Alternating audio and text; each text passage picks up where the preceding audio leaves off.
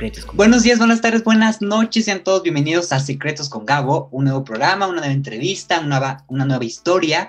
Y el día de hoy yo les dije que, que, esta temporada viene con muchos lujos. Y hoy tenemos un lujo más.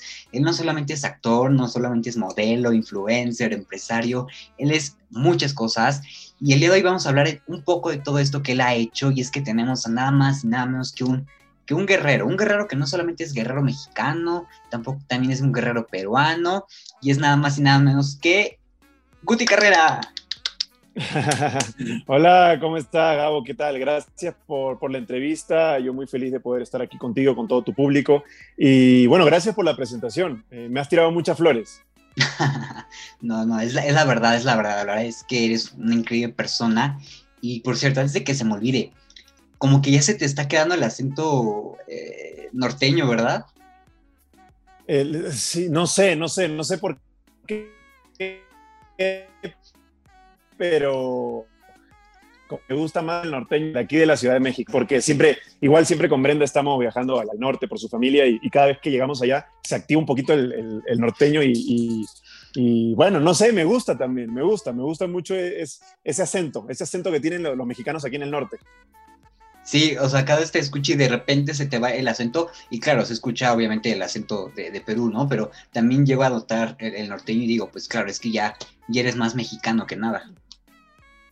Híjole, ya tenemos aquí tres años, ya voy viviendo tres años y próximo año cuatro años y ya puedo solicitar mi, mi residencia permanente y ya luego la ciudadanía, ¿no? Pero sí, ya estamos mucho tiempo aquí. México es un país que me ha abierto mucho las puertas, me ha recibido con mucho cariño eh, pero fue difícil la transición, de hecho fue difícil la transición. Yo venía de, Perú, eh, ya, ya te empiezo a contar un poco la historia, ¿no? Yo venía de Perú. Cuéntame, y, cuéntame.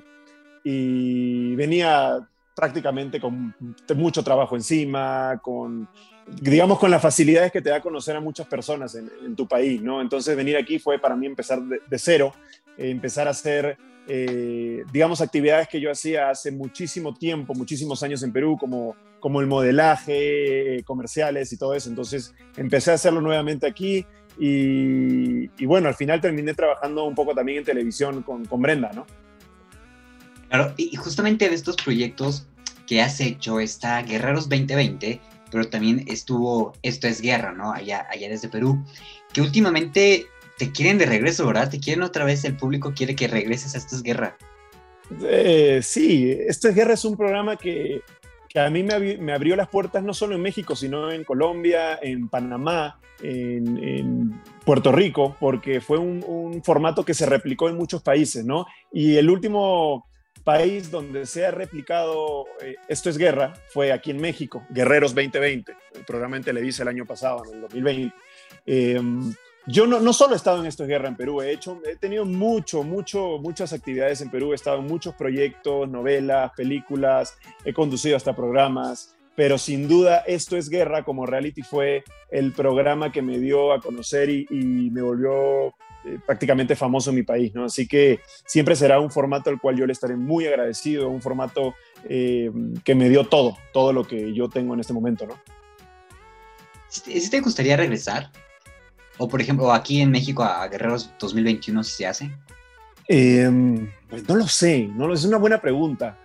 Eh, te digo, esto es guerra para mí es un programa que tiene mucho glamour en el Perú. Es un programa muy reconocido, es un programa que en realidad tiene rating de partido de fútbol de selección nacional. O sea, esto es guerra día a día, marca la pauta de la, de la televisión peruana. Aquí Guerreros 20, 2020 fue un fenómeno completamente diferente. Fue un fenómeno, aquí hay mucho más programas de competencia, ¿no? Entonces, no era la, novedad, no era algo nuevo. Aquí hay Exatlón, había Reto Cuatro Elementos, eh, bueno, Survivor, que es un reality también en teoría de competencia de, para sobrevivir.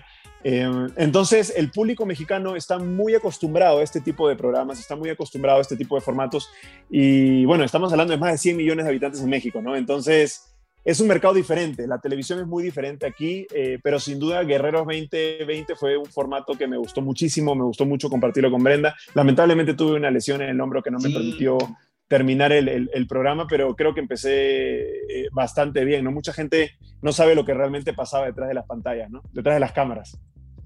Sí, qué feo, qué feo. Cuando, cuando te saliste por lesión, decía, ay, ¿por qué? Porque aparte tú eras Leones y yo, lo dije ayer, mi equipo era Leones, yo le iba a los Leones. Y sí, dije, ay, no, ¿por qué? ¿Por qué, se, ¿por qué se lastimó? Eh, tuve la suerte de, te cuento un poco la historia de, de, por qué es que me lastimé, ¿no? Y, esto se remonta desde Perú. En realidad tuve la suerte de ser el primer mejor eh, competidor, el primer mejor guerrero del formato en toda Latinoamérica, desde que se inició hace, estamos hablando ya nueve años, y fue el primer, el primer mejor. Eh, entonces luego siempre me consideraron en ese nivel yo cuando vine aquí a México y cuando eh, platiqué con Magda y platiqué con Andy sobre el proyecto, eh, yo ya venía referenciado de Perú, venía con muchas referencias de Perú y, ellos me decían, tú tienes que hacer esto, tienes que hacer esto, tienes que hacer esto. Entonces en las prácticas, el que enseñaba a los demás cómo se tenían que hacer los juegos era yo, el que pasaba a los a los postulantes, eh, mucha gente no lo sabe, el que pasaba a los postulantes, el que entrenaba a los postulantes era yo. Si, si, si llegaba una persona al, al, foro y decían, oye, esta persona está haciendo un casting, decían, Guti, anda. Entonces yo era todo, Guti, anda, Guti, anda, Guti, anda. Yo era el que probaba a todos los, los que estaban haciendo casting. Y para mí la semana de, de pruebas antes del programa fue un desgaste increíble. Entrenando nueve horas ahí, aparte de enseñarle a los juegos a todo el mundo, eh, sufrí como un desgaste. Y en el primer programa eh, compito a todo mi nivel, gracias a Dios gané todas mis competencias y las gané súper bien. Eh, pero luego de ahí, el segundo día, tercer día, ya empieza, ya, empiezas, yo empiezo a sentir el desgaste que ya tenía previo al, al programa, previo al vivo. Y, en uno de esos, en uno de esos momentos, en uno de los juegos, en una pared, yo levanto el hombro y siento que se me incrusta la pared dentro del hombro y obviamente no, no traspasó la piel, pero sí fue un golpe bastante duro y a partir de ahí empiezan las lesiones, yo no volví a competir igual desde el tercer día, ¿no? Así que me hubiera encantado estar al 100, yo creo que la historia hubiera sido completamente diferente eh, para los Leones pero lo diste, o sea, yo siento que aún así diste el 100 a cuanto a la capacidad que tenías en ese momento, ¿no? Porque también, como lo dices, a lo mejor el público no sabe, pero llegaban que desde las 2, 3 de la tarde a practicar todos los circuitos, ¿no? Sí, nosotros desde que el programa cuando empezaba, nosotros ya teníamos cinco programas encima ese día. O sea, ya habíamos hecho todo, lo habíamos hecho una y otra vez, habíamos visto los trucos, los secretos y ya veníamos bastante cansados. Eh, no era, no era que nosotros empezábamos de cero en el programa, ya veníamos con un ritmo alto. Entonces sí fue, creo, es opinión personal, yo jamás seré productor ni, ni, ni, ni puedo opinar sobre el trabajo de los productores, ¿no? Pero creo que fue muy perjudicial estar tantas horas antes, tantas horas antes, porque eso, eso a mí no me sucedió en Perú. Eso yo no lo viví en Perú. Y, en Perú llegaba, llegábamos y ensayabas los juegos una vez y listo, al camerino a cambiarte, a ponerte espectacular para que la gente te vea bien y, a, la competencia, ¿no? Así, era, era, es muy diferente el ritmo. ¿Sabes qué? Siento que también eso fue el clic que hizo que a pesar de como lo mencionaste, estaba al aire, según yo estaba Exatlón, ¿no es cierto? Estaba Survivor, Después se quedó Exatlón.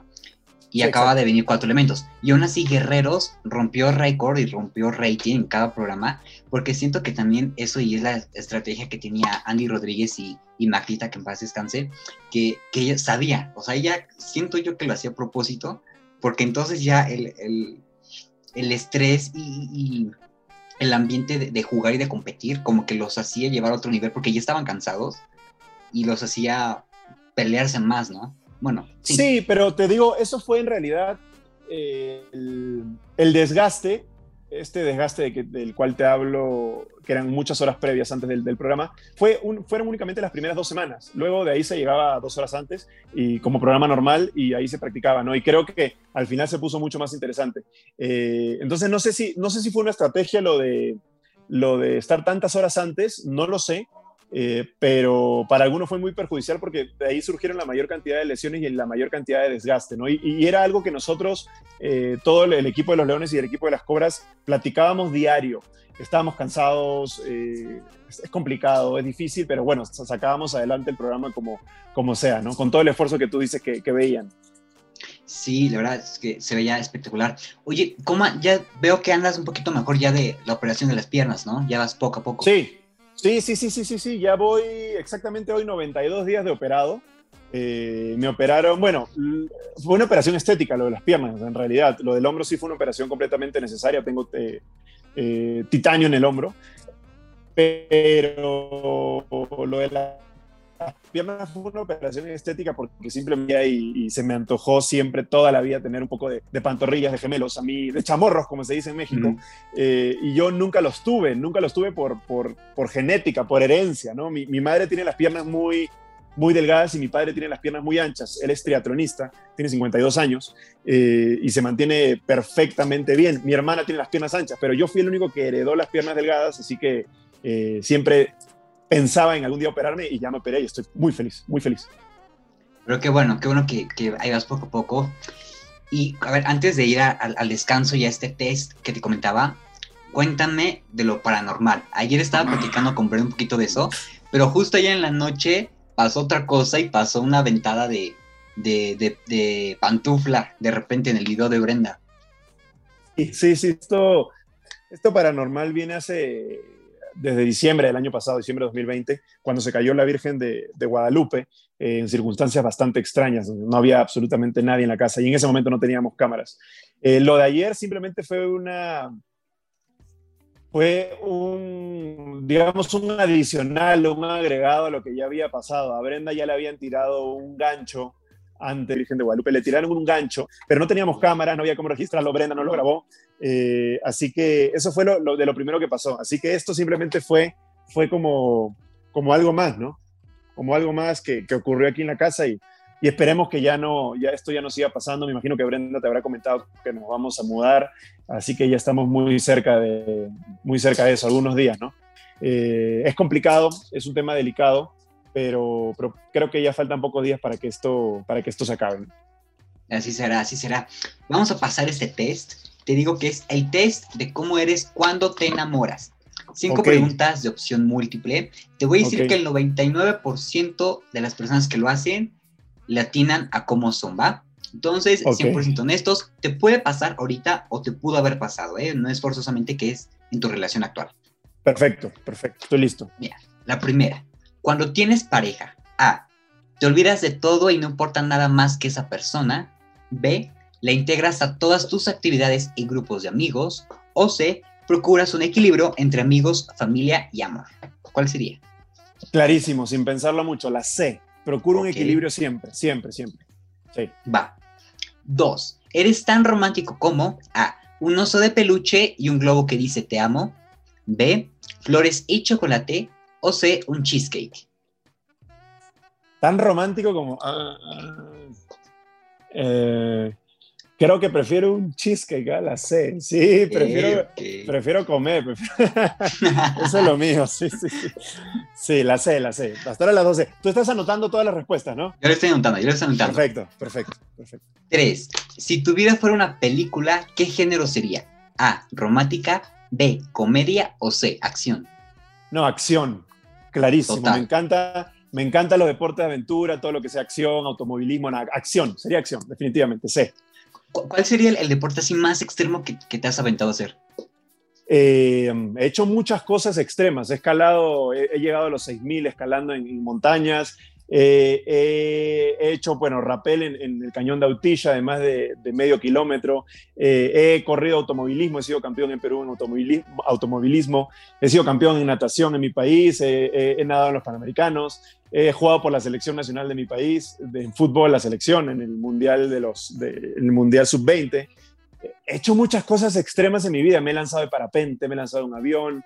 Eh, pues todo, todo. No hay nada que no haya hecho. Y hay, muchas cosas que todavía quisiera hacer, pero sí soy la persona más extrema. Me encantan las alturas, me encanta todo donde haya un tipo de peligro, ¿no? Y yo hacerlo. Ok, okay entonces no te da nada miedo, o sea, sí, me da, miedo todo, pero más miedo me da no hacerlo, porque siento que, que, las oportunidades pasan una sola vez en la vida y, hoy tenemos algo, algo por hacer y yo digo, oye, si no lo hago me voy a arrepentir, estoy seguro que me voy a arrepentir, así que, y, me ha pasado varias veces, cuando no hago algo me arrepiento. Una vez, por ejemplo, te voy a contar, perdóname que te corte el test, no, estaba por, lanzarme, por lanzarme de un puente, eh, haciendo puenting, y era el, el puenting entre, en la mitad del cañón, eh, y yo soy muy arriesgado para, para todo, pero no sé por qué en ese momento dije, no te lances, no te lances, no lo hagas, y no lo hice. Y hasta el día de hoy me arrepiento de no haberlo, haberlo hecho. Dije, me hubiera lanzado y cerrado los ojos y listo. Luego lo hice en otra oportunidad, pero me arrepiento porque hasta el día de hoy mis amigos me molestan con no te lanzaste, no te lanzaste. Así que uno no debe, uno, uno debe ser arriesgado en algunas cosas, ¿no? Claro, pero está cool. Bueno, yo no me aventaría. O no sé, o a mí me tendrían que aventar. Va. Que te empujen y lo vives, y vives la experiencia y que uno tiene que contarlas. Claro, claro. Listo. Cuatro. ¿Has espiado el celular, cartera o cajón de tu pareja? A. Alguna vez, pero no lo logré. B. No, pero me da curiosidad. O C. ¿Te da pavor o no te importa? C. C. Yo creo que soy de la C. Sí, no sé por qué la C. Mm. Creo que hoy mi equipo la C. Eh, me da pavor y a veces y no me importa. O sea, muy pocas veces me ha dado pavor pero generalmente no me importa, no me interesa revisar lo, que las demás personas pueden tener, ¿no? Sí, a ver, si una relación tiene que funcionar, va a funcionar, ¿no? Y si algo pasa, en algún momento te vas a enterar, así es la vida. O sea, no, no, hay, que, no hay que buscarle muchos, muchos pies al gato, igual los vas a encontrar. Va, pues mira, ya eres mayoría C, pero vamos por la última. Cinco, si sospechas que tu pareja eh, te pone el cuerno, ¿qué serías capaz de hacer para comprobarlo? A, espiarlo disfrazado, B. Chatear fingiendo ser otro. O C. Te da flojera. híjole. Estoy entre la B y la C. ¿ah? Eh, me da mucha flojera eso porque, porque no. O sea, si una persona quiere hacerlo, tarde o temprano me voy a enterar, pero también sí, me, sí me, se me ocurriría como inventarme una cuenta y chatear y una cosa así, ¿no? Para averiguarlo. Estoy entre la B y la C. Vamos a poner la B para cambiar de C. Va. Vamos a poner la B. Perfecto. Va. Pues mira, eres mayoría C. ¿Tú cuál crees que haya sido Brenda? ¿A, B o C? ah, completamente. Ah, ¿Crees? Ah, ella revisa sí, ella revisa teléfono. Sí, sí, sí, sí. pues mira. ¿Te, te mintió o qué? A pesar de eso, en las primeras tres se definió todo con ella. Porque al igual que tú, eres mayoría C. Los dos son mayoría C. Y creo que por eso se complementa perfecto. Mira, según la C, son así. No importa cuán bien te trate tu pareja, nunca dejas de ser independiente. No te cuesta trabajo entregarte. No dudas. No te gusta que te manden o sentirte atado. Eso es cierto. le has dado, pero le has dado el clavo, ¿ah? como martillo al, al, clavo. No, que sí, sí, sí, sí. O sea, sí me gusta, sí me gusta estar en una relación, sí es, muy divertido, pero cuando una relación ya te sofoca o cuando te prohíbes hacer ciertas cosas, como que la relación se vuelve muy tóxica, ¿no? Entonces, eh, creo que hasta el momento nosotros somos así, las cosas que tenemos que hacer las hacemos, pero siempre tratamos de compartir y pasar todos los momentos eh, juntos, o sea, por algo vivimos juntos. Claro, claro, sí, te dije 99% latina. Oye, y ahorita que comentabas esa parte de lo extremo y, y atreverse, mucho se te ha pedido se te ha pedido el OnlyFans, pero tú tienes OnlyBooty. ya, ya lo claro. Sí, no, no, lo del OnlyBooty obviamente es una broma eh, que se hace, pero qué bárbaro la, cantidad de gente que, pide el OnlyFans. Yo digo, oye, si abriera un OnlyFans me volvería millonario realmente eh, con eso, pero no es mi perfil, no es mi estilo, no es lo que me gusta, no, no me gusta mucho mucho ese tema. No respeto a todos los que lo hacen y si pueden ganar un poco de dinero en este tiempo de pandemia, pues que lo ganen.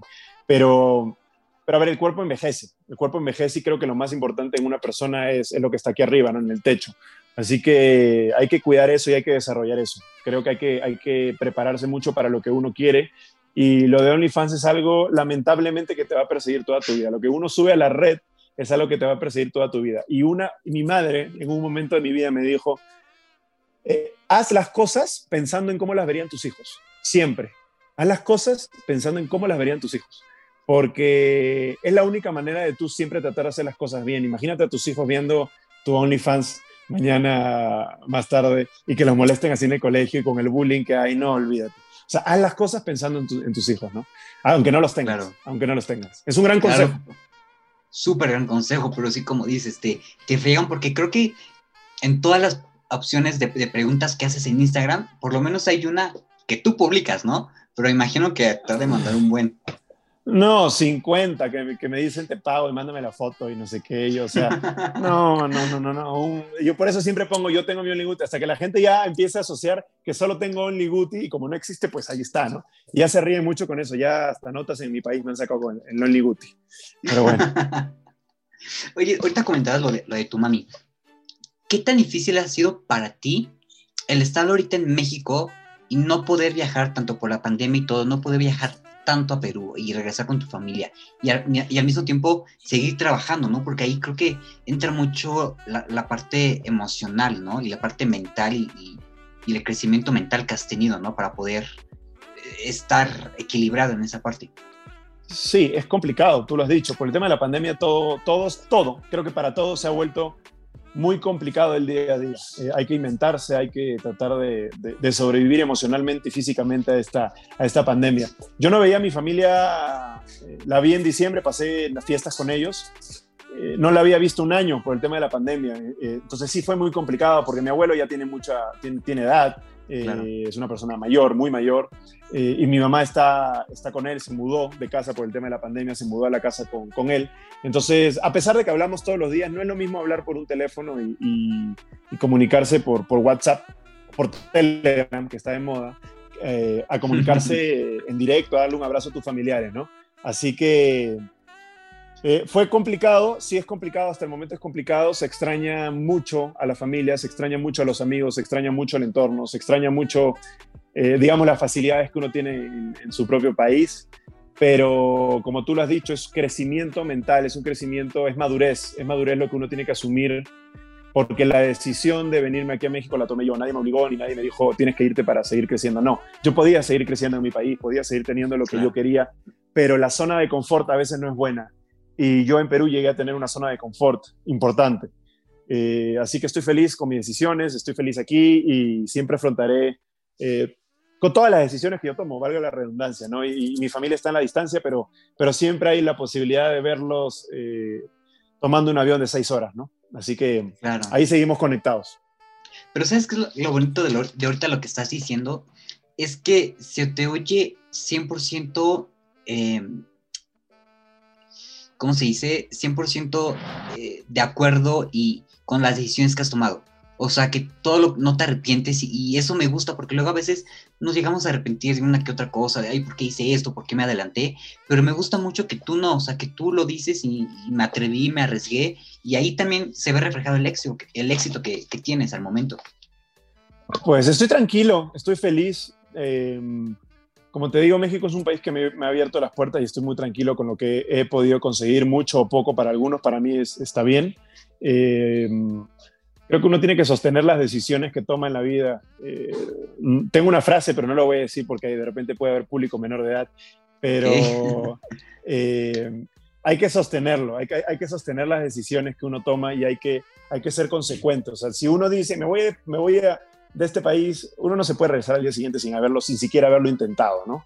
Yo ya voy tres años acá, eh, considero que lo sigo intentando, considero que no he llegado a lo que, lo que quiero, pero creo que he dado buenos pasos y, y bueno, y la pandemia también ha frenado a, a, todo el mundo. Así que seguimos aquí con la cabeza levantada, asumiendo todo lo que hemos hecho en la vida, todas las decisiones que hemos tomado y si en algún momento te equivocaste, pues aprendiste, ¿no? Creo que son las, las mejores lecciones que te da la, la vida. Así que Claro. Soy, ese, soy ese tipo de persona que sostiene sus, sus propias decisiones.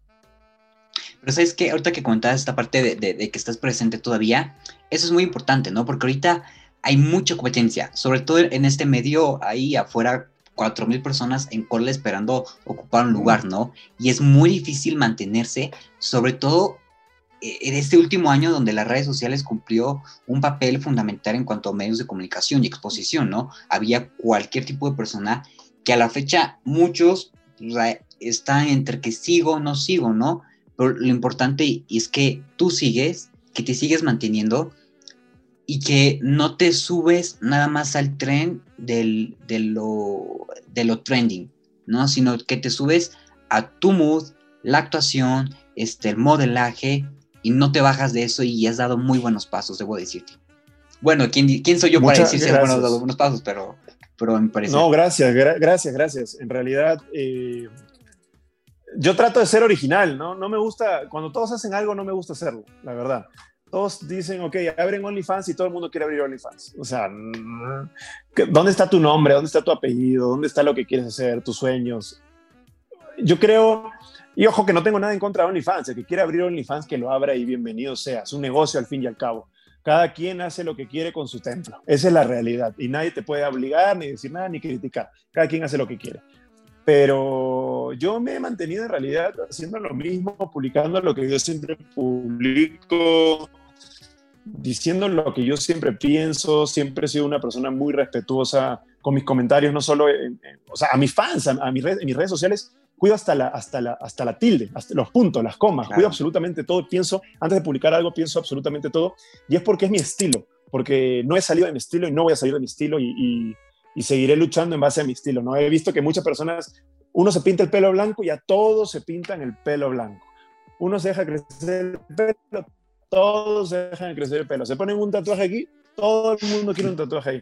No, yo, y el mismo, aparte, se pone el mismo. no copio ni tengo referencia.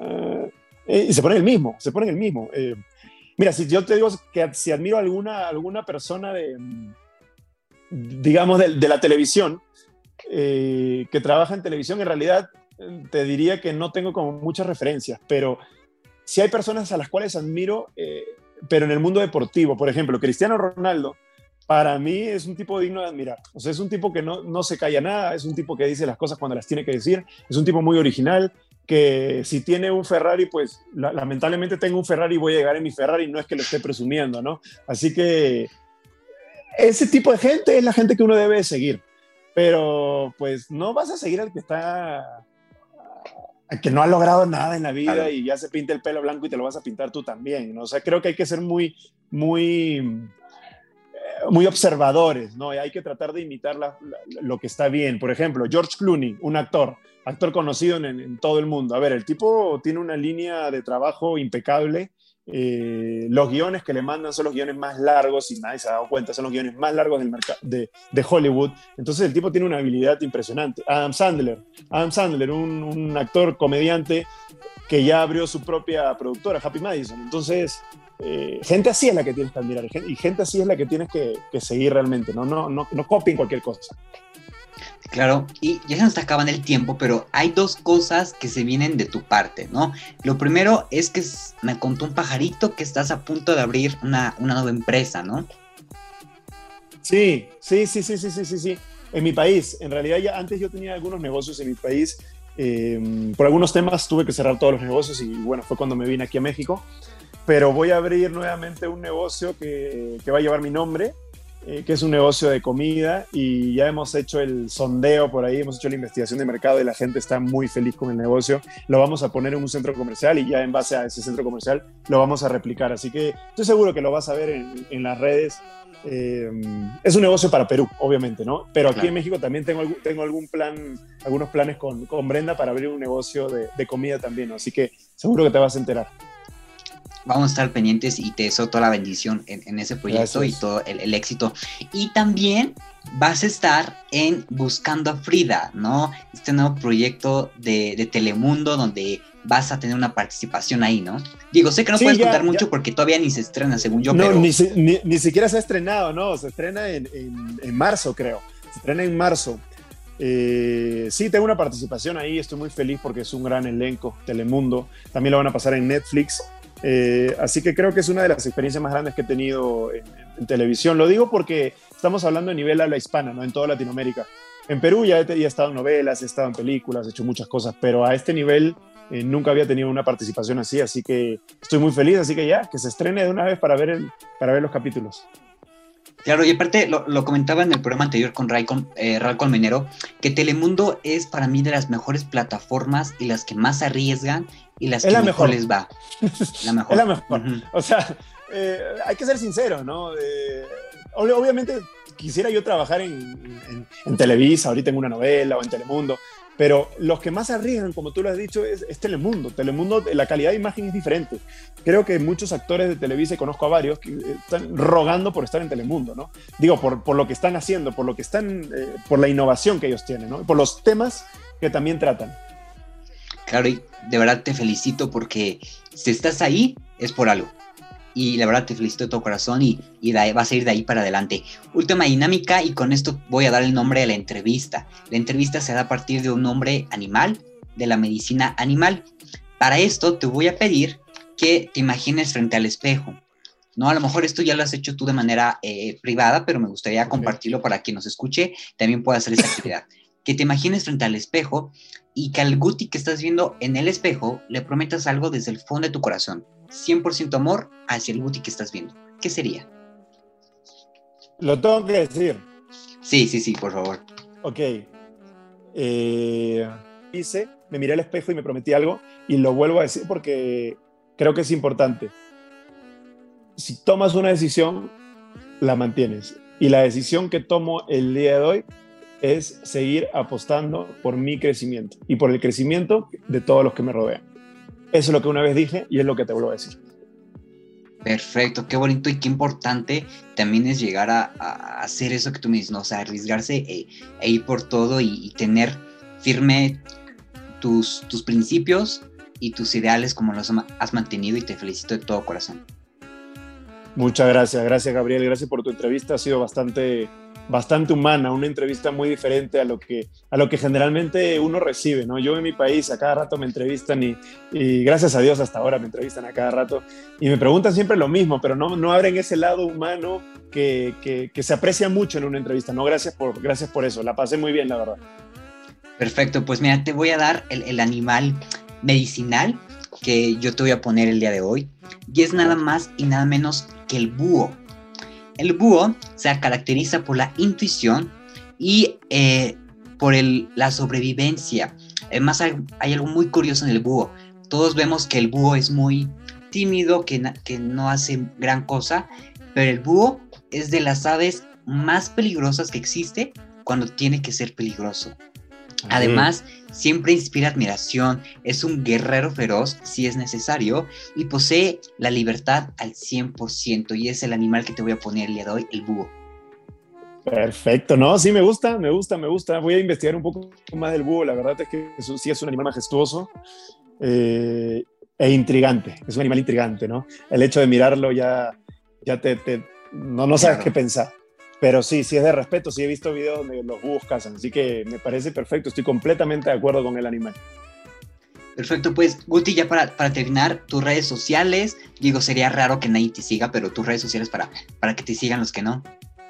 Eh, en Instagram estoy como Guti Carrera, en Twitter Guti Carrera T y en Facebook Guti Carrera. Ah, y en TikTok como Guti Carrera también. Todos son Guti Carrera en realidad y todas las redes están verificadas. O sea, en realidad vean la palomita o el check azul y pues ya, esas son las cuentas eh, reales porque ahí sí hay muchas que son falsas. Así que tengan mucho cuidado con eso. Gracias, Gabo. Gracias por tu palabra. Felicidades por tu, por tu programa de entrevistas y, pues a seguir adelante, a seguir creciendo. Un abrazo grande y a seguir cuidándonos también de esta pandemia, ¿no? Perfecto, pues Guti, otra vez muchísimas gracias. Gracias a todos los que se quedaron al final para ver, para escuchar. Espero que lo hayan disfrutado. Y los dejamos mientras crees que nos podamos tomar una foto. Sí, claro. A ver, hacemos? Ahí salimos. A ver. Aquí salimos.